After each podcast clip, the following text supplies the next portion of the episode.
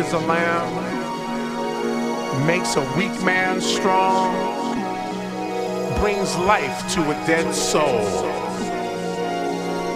moves mountains, parts rivers, makes a deaf man speak and a lame man leap.